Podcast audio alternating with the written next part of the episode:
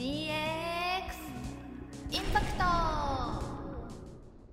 さて今週も始まりました。DX インパクト。はいこの番組はですね日本の DX 化推進に取り組む注目企業の CEO をゲストにお迎えし DX 事業にかける熱い思いや事業内容創業エピソードまたゲストのお人柄にも触れながら DX とは何ですかそんなお悩みを少しでも解決学べる番組企画となっておりますはい今回の DX 何にも知らない相談役はこちらブラッシュアップジャパンの川村さんです、はい、川村です。よろしくお願いいたします。よろしくお願いいたします。はい、はい今週ゲストにお迎えするのは保険業界の DX を手掛ける株式会社保管代表の小花さんなんですけども、なるほど。はいあの保険代理店さんの利便性を向上するようなあのサービスを提供されているという。そうです。現在まあ資金調達もして、現在ぐんぐんと上がってるような企業様なんですけど、ち打ち合わせで自分もびっくりしたのが川村さん自身も学生時代、そうなんですよ。保険募集人資格をですね、あの持ってまして、はい、あの当時社名は言えないんですけど、がん保険であのアヒルで有名なところの、はいもう何でもちょっと保険マニアって言われてるぐらいの、はい。かあのもう六七種類ぐらい入ってますので、はい。じゃあそんな川村さんもどんどん切り込んでいってもらって、そうですね。いろいろちょっとおはい聞かせいただきたいなと思います。はい。じゃあ早速ゲストをお迎えしましょう。はいそれでは小花さん早速お迎えしたいと思います。小花さんよろしくお願いいたします。す。お願いします。お願いしまます。今日はありがとうございます。ありがとうございお願います。早速ですねまずは私から小花さんの簡単なプロフィールを紹介したいと思います。はいこちらでんとはい。株式会社保管代表小花正成様。1991年東京生まれ、2013年東京大学経済学部卒。大学在学時にダンサークル部部長を務める。卒業後株式会社ベイカレントコンサルティングへ入社。保険業界を中心にマーケティング戦略 IT 戦略立案投資管理 PMO などに従事。2017年8月に株式会社保管を設立。保険業界でのコンサルティングおよび IT 企画の経験を生かし保険代理店向けの顧客契約契約管理システム保管を開発。2022年1月現在全国46都道府県に導入実績を持ち継続率は99.8%を誇る。保険営業の事務作業の負担を減らし紙作業のデジタル化を推進。本来の業務である顧客に向き合う時間の確保に貢献している。日本のインシュアテックの高認知度向上にも尽力し積極的にセミナー登壇や寄稿なども行う DX で目指すことといたしましては保険が親しみやすくなりその本質にある温かさが伝わる世界はいとのことですなるほど。わ、はいかりました。今日よろしくお願いしおます。願いします。ありがとうございなんかます。ダンスサークルの部長をやってらっしゃる。そうですね。あ、ごめんなさい。正確に言うと部長ではなかったんですが、まあはいそのあの最後あのいろんなあのトップをいろいろ務めたりもしたことがあったんですけど、はい。じゃあ今でもやっぱ踊っていらっしゃるんですそうですね。ちょっと本当にたまにだんだん頻度が減ってきちゃったんですけど、たまに踊ったりは試しに踊ってくださいって言ったら簡単に踊れたりするあんです か。そうですね。一応なんかあの、まあなんでしょういわゆるこうこういう感じのダンスなのでこうあなんかこうロボット系。こうこういう感じなので、ね。そうですね。はい。こうちょっと踊れるようなじゃあ感じ今日このままやっていただきながら。そうですすごくやりづらい。すごいですね、はい。なるほど。へえ。それがじゃあ今あのそちらから、えー、ベイカレントさんに入られて、はい。ね、保管さんを設立されてっていうことそうですね。はい。なるほど。まあ、まずはその大学学あ大学時代からお伺いできればなと思ってるんですけども、その大学時代に経済学部にと所属されてたみたいなんですけども、はい。当時からそのやっぱり社長になりたいとかその経営者としはい。て何か歩んでいきたいっていった思いはあったんですか、いやえっとですねまあ、ちょっとなんかビジネス系に携わりたいなと思いは若干あったんですが、私なんか中高がバスケ部だったんですけどあそうなんですね。それでバスケ部なんか本当に幼少期ってなんかこう NBA に行きたいみたいななんかこう無邪気な夢を抱く、まあ、そんな一瞬で打ち砕かれるんですけど あのあると思うんですよ。でその時になんかあのスポーツ系で行くならなんか最初はなんかじゃあでもでも NBA のとのそのプレイヤーには絶対なれない。じゃあなんかスポーツのなんかトトレーナーとかみたいなのでいいかなと思って、なるほど。一度なんか高校ぐらいの時にアメリカになんか1週間ぐらい留学するプログラムに行ってでなんかいろんなスポーツビジネスみたいな現状を見ますみたいなの言ったんですけど。でもその時にいやそのなんかこう、えっとトレーナーとかだけじゃなくてスポーツビジネスみたいな GM とかなんかそのはいなんか球団経営みたいな、はいそういうのもあるよみたいなことを言われて、あなんかそっちの方がなんか私にはすごく向いてそうだしはい。なんかそういうビジネス系とかの方が、まあ、自分もなんか少し数学とか得意だったんですけどでも文系だったりもしたのではい。なんか自分の力が活かせるのかなと思ってそこからまあ経済学部にも決めましたしちょっとそういうちょっとビジネス系の方向に行きたいなぐらいのふわっとしたところだったのでまだ社長までは思ってないですけどなんかそういう方向に行きたいなぐらいの思いはありました。そうなんですね。あの私も東村山の八村塁って言われてたのバスケを 本当ですか？はいあの自分だけで言ってたんですけど。あの中高バスケ部だったので、はいはい。でもすごいですねそれでこう高校生でアメリカ1週間行くっていうのっうんはい。てなかなかないじゃないですか、そんなこ高校だったんですか？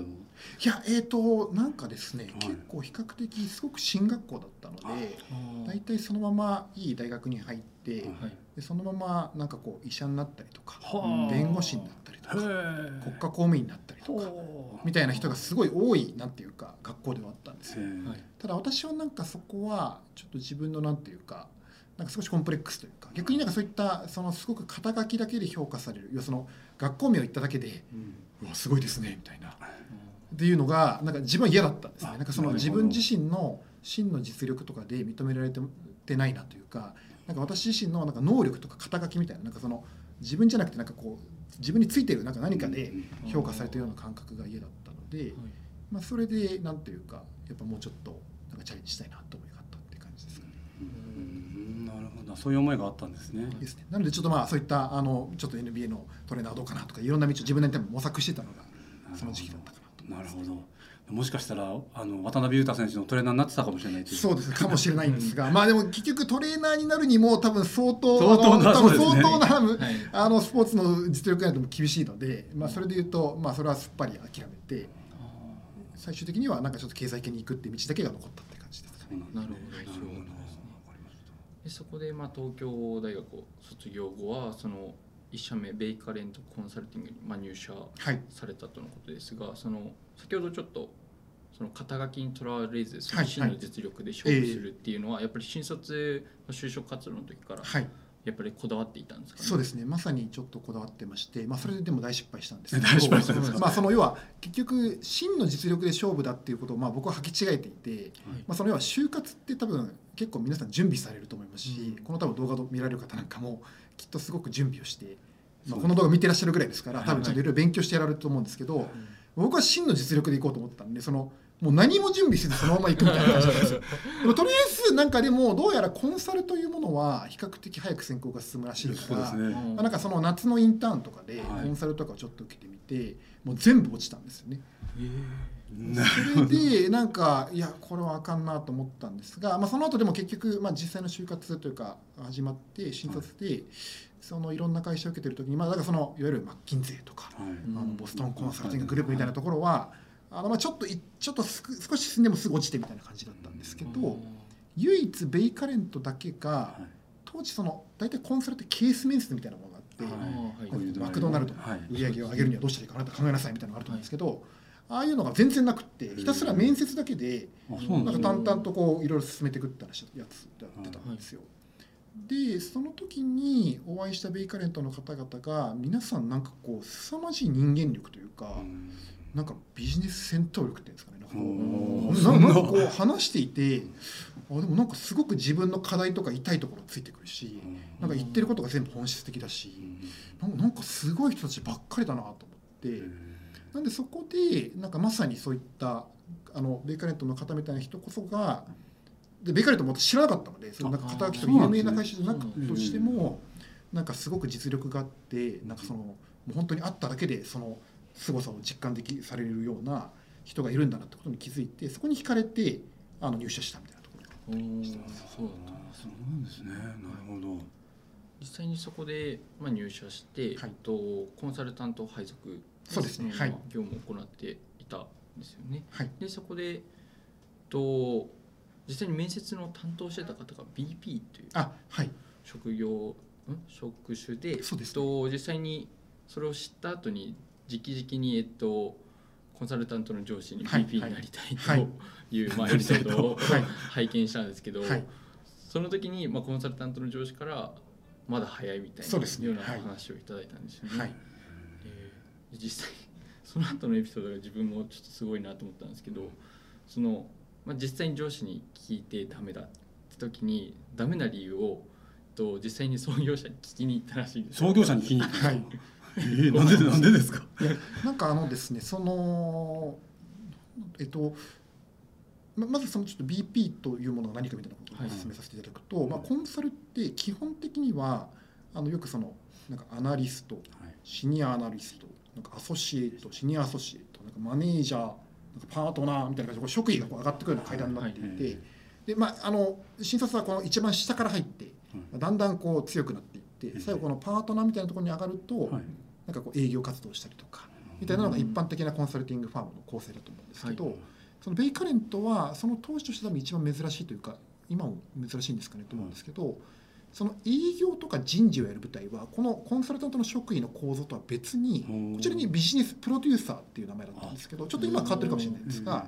あの方がいてこの方々は、えっと、営業と人事を司る人たえちなんですよ。ー、珍しいですね。そうなんですよ。なのでこのコンサルのトップの人が営業をやってるわけではなくてこちらのビジネスプロデューサーの方々が営業と人事をやってますと。でどういうことかというと彼らがある意味コンサルタントって、まあ、ちょっと見方を変えればこ言葉悪いんですけどその人を売ってるビジネスというかそのうん。いろんな方々を派遣をしてはい。フィーを月額いくらとかいただくようなビジネスモデルなのではい。なのでその、えっとコンサルタントの方々をこう要はあの営業してきて案件を取ってきてコンサルをこう派遣して、まあ、人が足りなかったら採用してみたいなことをやるような方々なんですよね。要はなんかそのある意味これってミニ経営者みたいな感じでして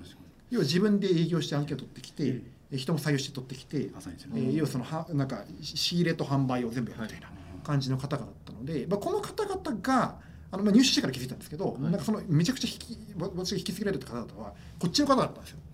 でそれでもずっと営業とか人事とかで常に人に対面したりとか人にアトラクトしたりとかうん。なんか採用したりとかってことをずっとやってる方々だったのでこの方々に魅力があるんだって気づいたんですよね。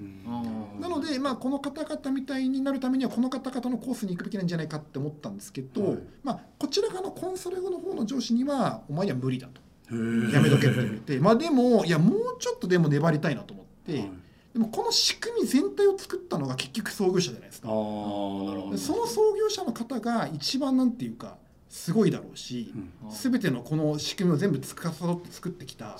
方々にき方に聞けばなんか全てが分かるとあーなんでダメなのか。そうですそれも含めですね。でなので聞きに行ったっていう感じへ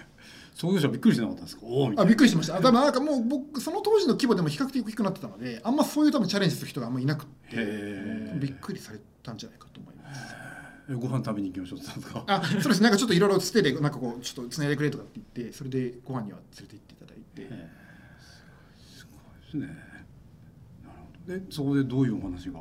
えっと、でもその時にいろいろお話しされたんですが今でも覚えてるのは、まあ、でもその方もやっぱりすごい方であの、まあ、尾花君ねとなんかそんなにまあでも経営って結局その人それぞれやり方が違うしそのなんかその正解というものがまずないものが経営ですとだからこれはあくまで参考程度に聞いてほしいんだけどって話で、まあ、でもなんかおそらくでも尾花君はまあいろいろいい学歴だったこともあったかもしれないけどなんか立派になりたいだけなんじゃないのみたいな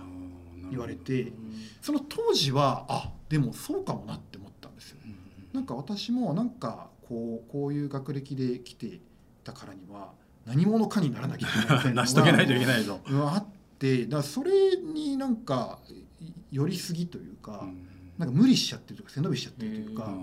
じゃないのみたいな話をされた時にその時はやっぱ言い返せないというかまあそうだなというか,、うん。かちょっとただ調子乗ってただけというかなんか生きちゃってただけだけかもなっていうふうに思って。まあ、実際でも目の前やっぱり仕事もまだそんなできないというか経験もないですし社会のことも知らないしみたいなそのもう本当に無鉄砲な感じだったのでなのでちゃんとまずはあの仕事しようと思ってこ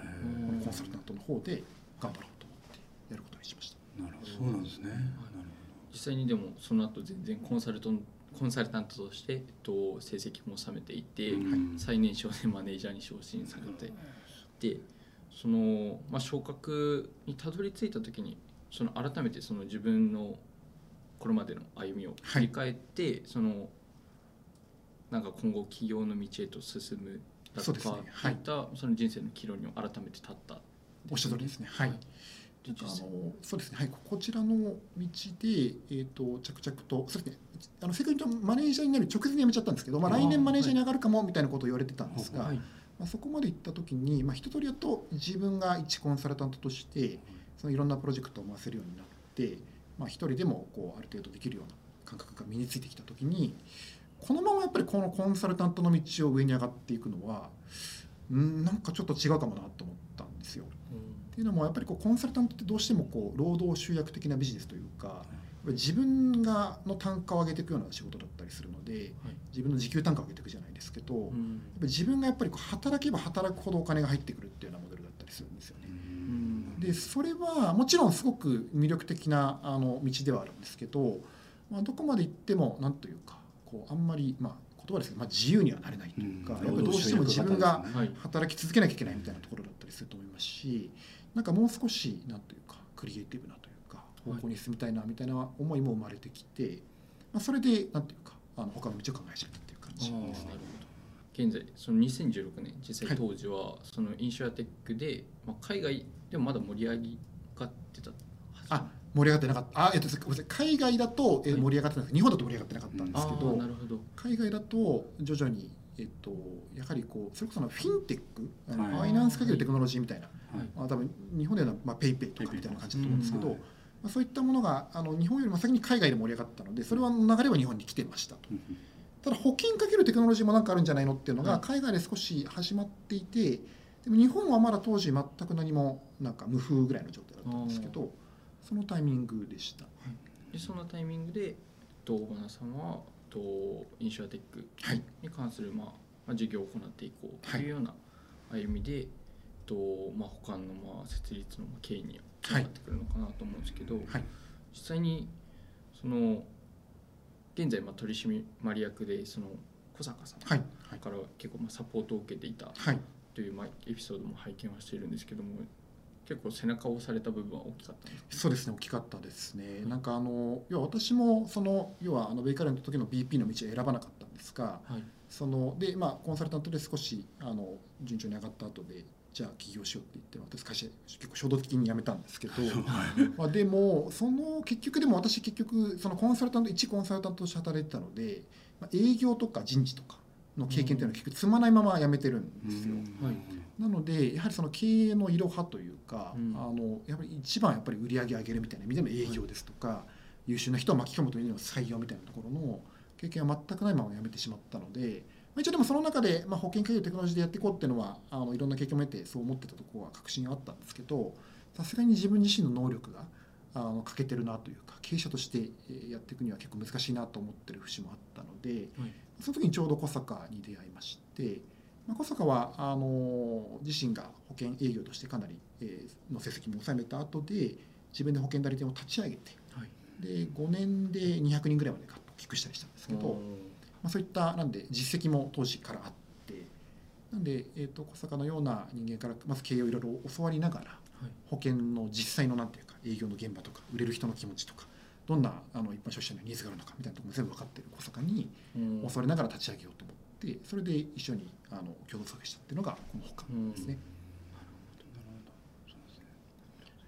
小坂様とその出会いっていうのはその前職の中で何か取り先か何あかいえ全くでして、えー、と辞めたんですね、まあ、うん。私その一緒に起業しようと思ってたメンバーがいたんですけど、はいまあ、4人ぐらいでやって4人いてなんか2人がなんか。そうです。それでいやいや僕だけ辞めて先にその要はあの僕がビジネス立ち上げるから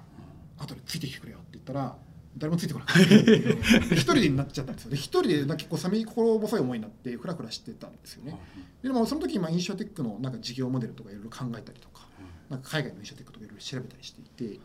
まあ、なんか日本でやるならこういう方向性かなっていうビジネスのイメージはあったんですけど、でもあの誰もやってなかったんですよ日本だと。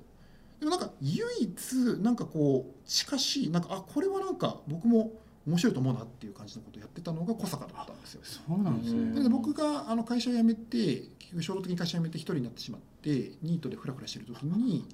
あの小坂がそのセミナーをやってて、はいうん。でその小坂のところになんか潜り込んでいろい。ろ最初教わろうと思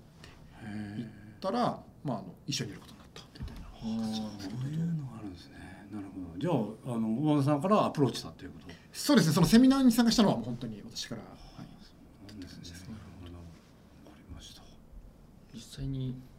まあもちろんサービスを説明していただきたいんですけども、はい。とまあ、そもそも、まあ、20代の求職者のはい方も見ているっていうこともあって、そもそも保険とはっていう、まあ、そうですね。漠然のはいイメージからえちょっと入っていきたいなと思うんですけども、はい、その私自身含めちょっと保険に関してちょっと知見がはい。すごい深いわけではないんですけども、えその保険の特質でうん改めてその概要っていったところをお伺いしてもよろしいですかね？ーわかりました。ありがとうございます。そうですね。あのおそらくこの番組をご覧のはい。中心の多分20代の方だと思うんですが、はい。まあ保険に加入されてないない人の方も圧倒的に多い。入ってます自か分含め。入ってないってないです。ねはい。でも意外とでも今あのファンスさんはち賃貸であご自宅は？えっとまだ実家住まいなんですあでもそしたら、はい。まあ、実家でもきっと火災保険とかは入ってるはずだったりすると思うんですでで、まあ、もしあの一人暮らししてる方とかいらっしゃったらその方はあのなんか賃貸契約するときに、はい。あのうん、保険入ってくださいみたいな感じで、うん。一緒にセットであ来たりするので、はい。まあ、それで実はみんな入ってたりとかするんですよね。でっていったものだったりしていて、まあ、あと、まあ、あの人によってはそれこそ自転車保険とかは意外となんかあの自転車買うときにあの親が入ってくい入れといてくれたみたいなのもあったりするんですけど、はいとかっていうのでなんかなんか実は結構このなんか日常生活というか、うんの中に潜り込んでいるのはいが保険だったりしますと。でまあ、保険のでも本質的な価値というかどんな時に真に役に立つのかというとあのやっぱり火災とか水災とか震災みたいななんかこうわ災いという文字がつくような出来事が起きた時にやっぱ一番役に立つようなものかなして、はい。まあ、それこそ東日本大震災の時には、あの地震保険金で1兆円ぐらいの保険会社が支払ってたりするんですよね。なのでなかなかこう、まあ、しかもそそれって結構、まあ、本来起こらない方が良かったことですし、うん。あのなかなかそのその事実じゃああの保険金降りたヤッホーって言って多分ツイートしないと思うので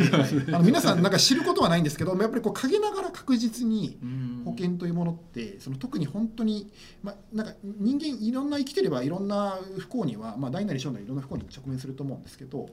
まあ、その中でも特にいやこれはもう本当に人生変わっちゃうみたいな大きな不幸とかをに対してなんか救いになるようなものだったりしてましてなんで保険というものは意外となんかあの身近だし、えー人生のなんていうか人々の人生を支えているよううん。な商品かなと思ってますね。実際に、まあ、先ほど災害とかっていうお話で、その外部要因が関わっていてそのなかなか効果が得られるのが遅かったり、はいはい。またまはたまたその効用が得られないんじゃないかっていったところもまあ漠然と、まあ、分からないっていそうところにつながってるのかなと思うんですけども、その自分もまあお調べしててその知ったんですけども医療や不動産の市場規模が43兆円であるのに対して、その保険業界はまあそれをいく46兆円と、えーまあ、大きな、ま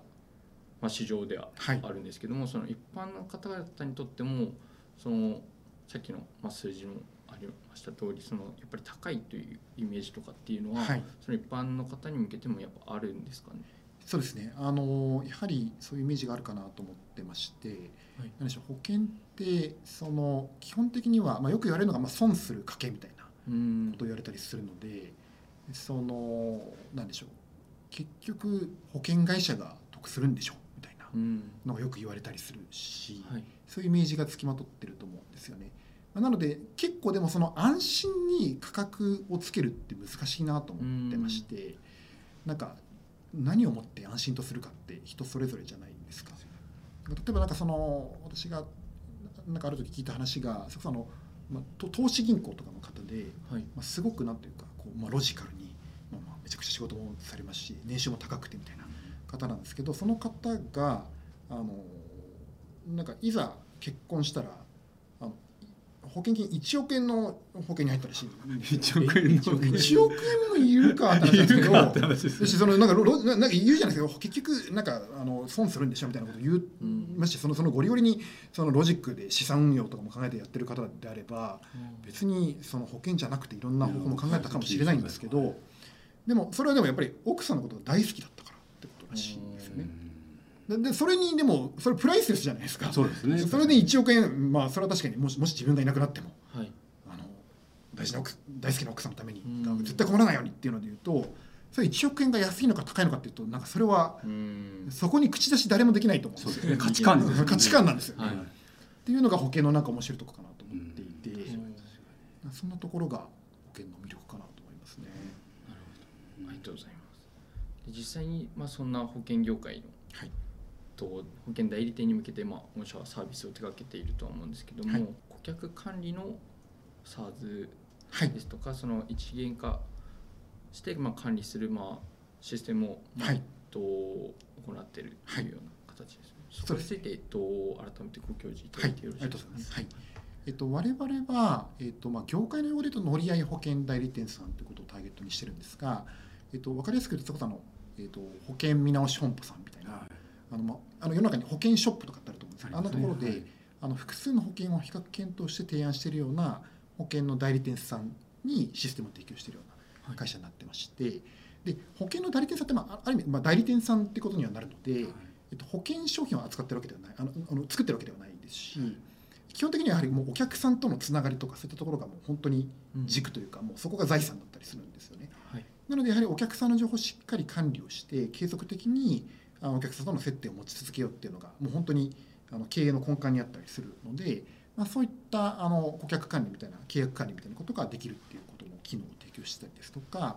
まあ、あと保険ってかなりこう、まあ、規制の厳しいうん。あの業界だったりするので、その時に、まあ、例えばあの意向把握っていうあのものがありましてお客さん、まあ、アンケートみたいなものなんですけど、はい。あのお客様に、まあ、どういったご意向だったのか最初はどういった意向で、まあ、医療保険が欲しいと思ってたけどだんだん面談を進めていったらなんか意向が変わってやっぱりこう積み立て型のなんか保険が欲しいですとかって意向って変わったりすると思うんですよ。はいこれをもう全部記録しろっていうのがもう法律で義務付けられてるんですね。でこれが2016年の改正保険業法の施行っていうところで義務付けられたりしたんですけど、まあ、そういったあの保保険におけるどうしても、まあ、あのかなりあのすごくお金の絡む重要な商品なので、まあ、規制が厳しい中でそういった業務上でも規制に対応するえ業務が求められるんですが、そういったものにも対応できるような機能を提供しているようなシステムになっています。なるほど。そこを、まあ、当初と、まあ、アンケートだとかを紙で行っていたものを、まあ、まずはペーパーレス化、そうですね。ところで始めていって、はい。えっと実際にお客様のいただいたデータを、まあ、蓄積していはい、くような、まあ、データベースがあおっしゃる通りです。はい、なるほど。ありがとうございます。で現在その金銭授受ですとかそのその後のデータを追いかけるっていったところで、とまたサービスの方を行っているんですそうですね、おっしゃる通りですね。はい。えっと元々はなのであのもしかして顧客管理みたいなところが軸だったんですが、よりあのなんていうか代理店さんのもう業務を包括的にカバーして、はいもう何でも保管でやっていただける。やっぱりこうシステムって一個の方が楽だと思うんですよね。はいまあそういった情報体を目指してあの今進化を続けていまして、まあそれこそあのお客様の何でしょうあのお客様との商談がまあどうやって進んでいったかみたいなフェーズを管理できるような機能ですとか。はい。あとはその、えっと、一部のあの代理店さんではあのお金を実際にお客様からお預かりしてみたいなことも知ったりするので、まあ、そういった金銭をこう受け取って保険会社に送ってみたいなところの管理ができるような機能とか、まあ、でも基本的にやりたいこととしてはもう保険代理店さんの業務を一元化して、はい。もう業務を圧倒的に効率化して、まあ、本来はやはり保険ってあのしっかりお客様とコミュニケーションしてお客様にちゃんと保険の大切さとか、はいあの保険に入る意義とか伝えたりとかお客様からいろんなヒアリングをして最適な保険を提案するとか、はい。そっち側のなんかこうちゃんとコミュニケーションに集中してほしかったりするので、その業務のところはもう全部保管がで管理をして楽にしてあげますみたいなところを目指しているサービスですね。実際にその導入後の業務負荷軽減の一例としては、まあ、その当初45分かかっていた、まあ、はい。業務内容が導入後20分になはい。るっていったところで、その時間の削減そうですね。っていったところにも、と行っているはいところですか、そうですい。相当その私もよく保険が好きなんで保険代理店さんとかと話したりするんですけど、はい。一個入るとなんか本当ここに反抗してくださいみたいな。付箋があってもうライオンみたいなやつがはい。付箋だらけですよね。すよね。ですごいあの利用する側としてははい。嬉しいんですけど、はい。これ一回一回やってたら大変だなっていうのを常に思いながらやってて。そうなんですよねかなりでもこれあの感謝されるんじゃないですか、いやおっしゃる通りですね。なんかそのイメージとしてはそれこそあのあの区役所とかに行って手続きとかする時ってうん。なんかすごいなんか紙書かされてやると思うんですけどあれにやっぱ近い感じにはなってたりするのであの今おっしゃってまさに付箋がその要はこのあの結局でも保険営業としてはお客様にあもうつつがなく保険に加入していただきたいので、その要は契約の申し込み書みたいなのをお出しするときにこうもうここに付箋を貼ってここにハンコをしてください。次のページのここにハンコをしてください。みたいなぜ全部目目印をつけてこ うお客様がもうどどれどれだけ分かりやすくもうもう本当にこうちゃんちゃっちゃっちゃってやっておっていうのところに注力されてるんですけど、まあ、それもなんか正直なっていうか無駄な時間というかあるので、まあ、まだそのあたりのところに関してまだ我々としても道半ばのところはあるんですけど、まあ、そういったものは極力もうデジタル化をしてやっていきたいなところでやってますね。なるほど。実際にアルバイト時代にあったら。そうですね。あの私はちょっとあのコールセンターだったんであれですけど、はい。まあ、でも確かにこういろんな紙が必要ですし、はい。その申し込み書だけでもすごい分厚いのを送らなきゃいけない。んでこれは大変だな。しかも代理店さんだとたくさん扱うんで、そうですすごい大変ですよね。はい。はい。実際にまあそういったところでと保険業界保険代理店のその営業支援だとかっていったところにもこれから着手していくっていうそうですね。はい。はい、あの今のところはあの業務の効率化みたいな話を結構メインにさせていただいたんですが、はいまあどちらかというとやはりもっとこう保険の営業がなんていうかスマートになっていくというか、しかもこうちゃんとお客様のなんていうか意向を捉えたものになっていってほしいなと思っているので、で一番結構その大きなこの保険業界の問題としてあるのが保険営業をやめすぎ問題みたいなのがあるんですよね。で保険営業で例えばとあるそのお大きな生命保険会社のあの営業職員って多分1社で5万人とかいたりするんですよ、うん。でまあ、全国津々浦々いるんですけどあのその採用情報とか見るとその毎年1万人ぐらい増えて翌年1万ぐらい減ってるんですよ。おもうあれって感じなんですけどその5分の1ぐらいをごっそり入れ替わってるってことなんーですよね。あーなるほど。でまあその入れ替わり立ち替わりっていうのはまあまあそのそのもちろん実力主義の世界なんでしょうがないっていうのはあると思うんですけど、何が起こるかというとお客さん側としてはあのこの人だからと思ってうん。あなたから入りますって言って保険入ったのにあれ？あもうもういな いですか？みたいなことになるんですよね。確かに確かに。とかっていうのは結構迷子になってしまうので、まあまあ、それをじゃあ例えばより保険業の方があのちゃんともう本当に自信を持って提案ができるようになってシステムでサポートしていい提案ができるようになってよりあの継続してあの残っていただけるようにするってこともそうですしもし仮に入れ替わったとしてもちゃんと顧客情報ってものがしっかり管理されていればあの別の方がフォローしたりってこともできると思うんですよ。まあ、そんな形にしていくとやはりちゃんとお客様の保険をな売ったら売りっぱなしで終わりじゃなくてより継続的にしかもなんかより発展的に守っていけるっていうところがうんできるんじゃないかなと思ってそういったところにもあのより今進化していきたいなと思ってます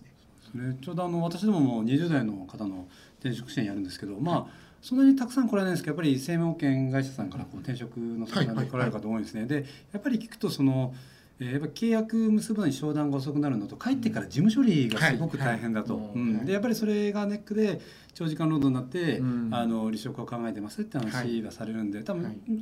よくよく考えると今のような、まあ、保険会社さんじゃないかもあの保険の代理店さんかもしれないですけど、はい。そこがすごいこうなんですかねスムーズになれば離職も防ぐことがもしかしたらできるすね。はい。なる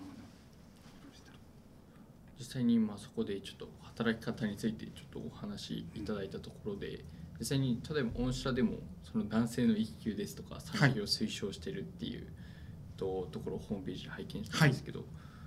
実際に小花様も1歳を迎えるお娘さんがいらっしゃってで, そういったところでフルフレックスとか働き方も大切にしていらっしゃるんですか、はい。そうですね。あのえっとやっぱり保険ってそのなんか保険を考えることはなんか人生において何が大切なのかを考えることに近いのかなたりするんですけど保険って結局かける対象が先ほどもちょっと冒頭でおっしゃっていただいたんですがあの要は自動車保険とか、はいあの不動産その要は住宅の保険とかもしくはその、えっと、医療保険とか、まあ、し生命保険その人が亡くなった時の保険とかなんか人の重要ななんていうかざ財物とかその命とか健康みたいなものにかけてたりすると思うん。なんですごくあの保険ってそういった意味ではなんかそれを考える、まあ、でもそのまあ別に自分はすぐ死なないかもしれないけどもし自分が死んだらあの家族はどうなるんだっけ？みたいなことを考えるとかって結局なんかすごくなんか自分の人生によって何を大事にするんですか？何を大事にしたいんですか？みたいなことを結構考える作業だったりすると思うんですよ。でまああのなかなかそれってまああの馴染みがないことかなと思ったりしてまして、まあ、その中で、まあ、私自身も実はじゃあのベーカレント時代にあの IT のコンサルタントとしてあの保険業界で働いてたので、あの保険会社の中にいろいろいたりしたんですけど、まあ、当時も私も20代でしたしああんまりなんかそのお保険のことを正直めっちゃ考えたかと考える機会なかったんですよね。で今あの私去年の3月に子供が娘が生まれたんですけど、やっぱ娘が生まれたりとかすると、まあ、それはその前の結婚とかもそうですし、はい。なんかすごくまたいろんななんていうか人生にそうですね。考えるようになるんですよね。はいで本当にやっぱり自分がもしなんか何かあったらあのなんかちゃんとお金を残すためにやっぱしなきゃいけないとかってことをやっぱ真剣に考えるようになったりしたんですよ。でそういった原体験もあったりするのであのやはりあの会社のメンバーも今比較的若いそれこそ今に平均年齢29とかぐらいなので、まあ、そういったメンバーが、まあ、これからちゃんとやっぱり自分自身のライフステージを進めていって、まあ、そうすると自然と保険のことを考えざるを得ないようないろんな人生の変化に直面すると思うんですよね。はいまあ、そういうふうになっていった方があの結果仕事にも返ってくるというかより保険のことが自分の実体験で理解できてあのお客さんに語れるようになったりとかあの保険のシステムを考えられるようになると思うので、まあ、そういった観点で、まあ、ちゃんとあの人生をというか、うん仕事だけっていうよりはちゃんといろんな自分自身の人生も豊かにしていくような、方向になってほしいなと思っていろんな制度を作ったりしてるっていうのがあったりします。なるほど。今じゃ1歳弱ぐらいですかね。そうですねはい。じゃあハイハイしてこう持ってくるぐらいすごい可愛い時期ですよね、そうですね可愛いですね。なるほど。娘さん私も娘がいるんですけど、はい、男親からすると娘って本当可愛いですよね。可愛いですね本当に。はい。帰りたくなりますそうですね。なんか結構ちっちゃい怪獣みたいなところで、やっぱりなんかそのすごい手もかかったりもするんですけど、ええ。まあやっぱりでもめちゃくちゃ癒されますよね。ね確かにこの感動を何年後かにはい、じゃあ自分もその感動をかみしめながら。はい、はい、と実際にそのまあ保険業界の DX に従事されているまあ小原さんがやっぱ思い描く今後株式会社保管で実現させたいこととかって何ですかね？そうですね。あのなんでこの多分あのフリップにもですかね、はいあの保険が親しみやすくなり、その本質にある温かさが伝わる世界とかって書いてたりするんですが、あのまあ今日も結構お話しさせていただいたんですけど、まあ保険って本質的には、まあやっぱ結構その皆さんこう意味嫌ってなんていうかそのういや保険ってなんか損するんでしょうとかみたいな人が多いんですけど、まあやっぱり根幹はなんか助け合いの心だったりしますし、なんか自分の大切な人を思う気持ちとかっていうものが本質にあるような商品だったりするので、まあ、このなんていうか保険の素晴らしさとか価値っていうものが、まあ、変にこうなんか歪んで伝わるのではなくて、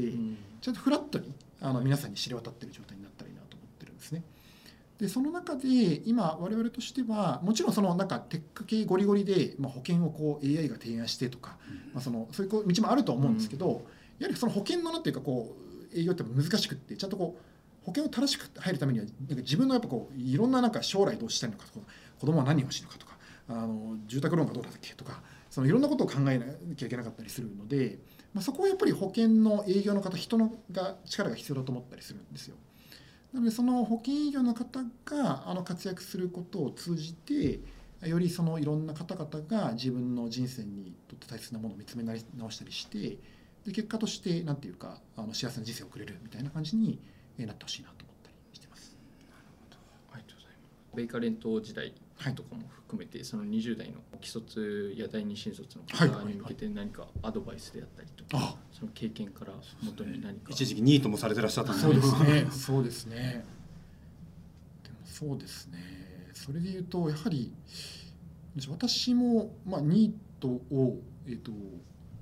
八7ヶ月間ぐらい結構やりましたね。ので、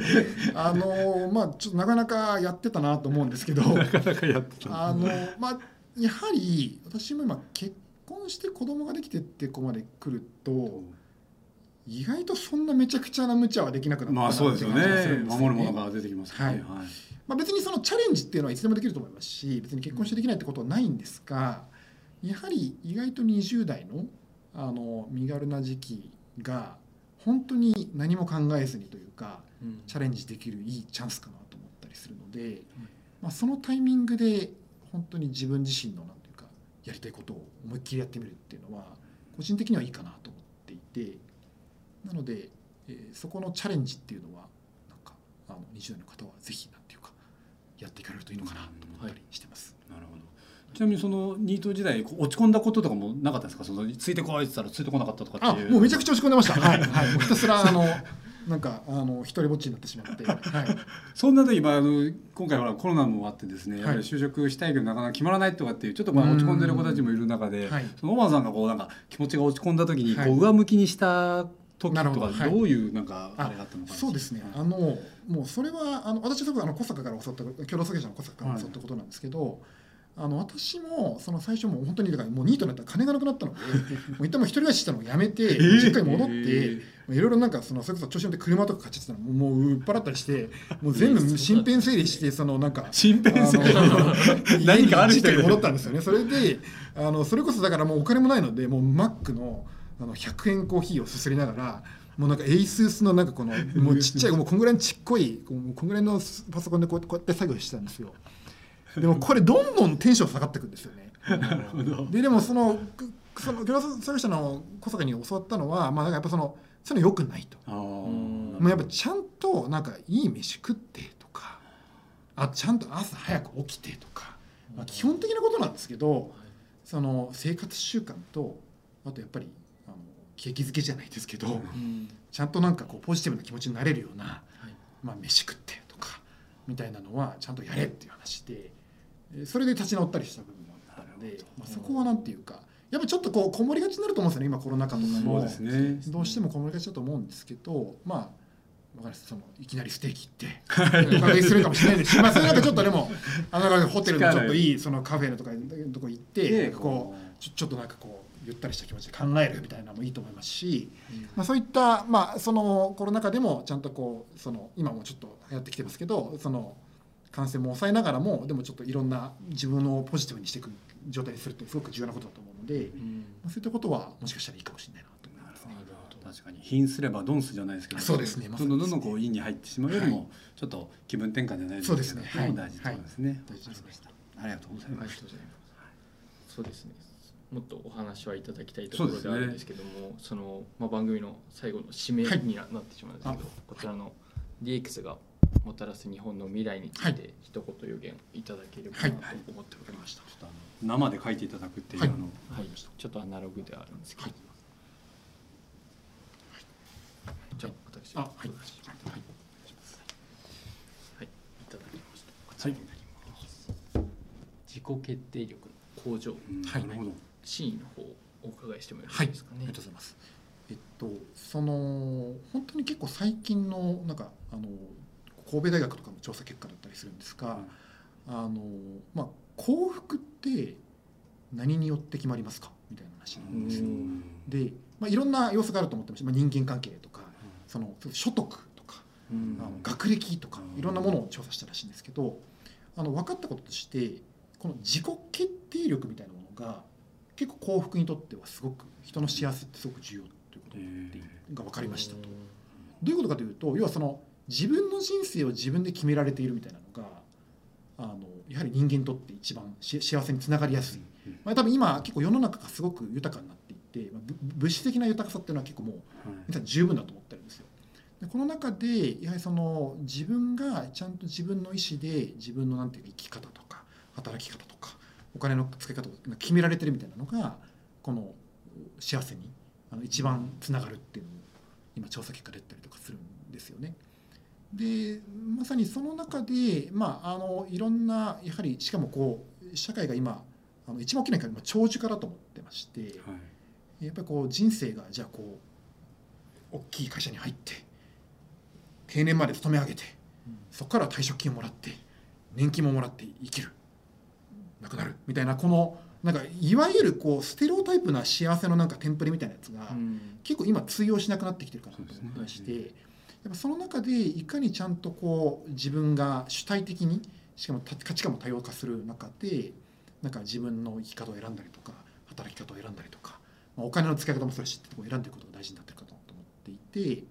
それは我々の保険に絡めると、まあ、保険って特に自己決定意外と全然しない商品かなと思うんですよ。なんかもう本当になんていうか言われるがままだったりとか、なんかしゃーなしこう親に言われるから入ったとか、親が勝手に加入しといてくれたとかなんか結局全然なんかあの自分で決めてない商品だったりすると思っていてでもそれがよりなんていうか自己決定できるようになってくるとその自己保険の自己決定を通じてその意外とその保険の裏側にある人生とかの決定をしてるってことにつながるかなと思ったりするので、まあ、そういう世界になってくるとあのよりなんていうかあの社会が豊かになったりとかあの人々が幸せになるんじゃないかなと思っています。ありがとうございます。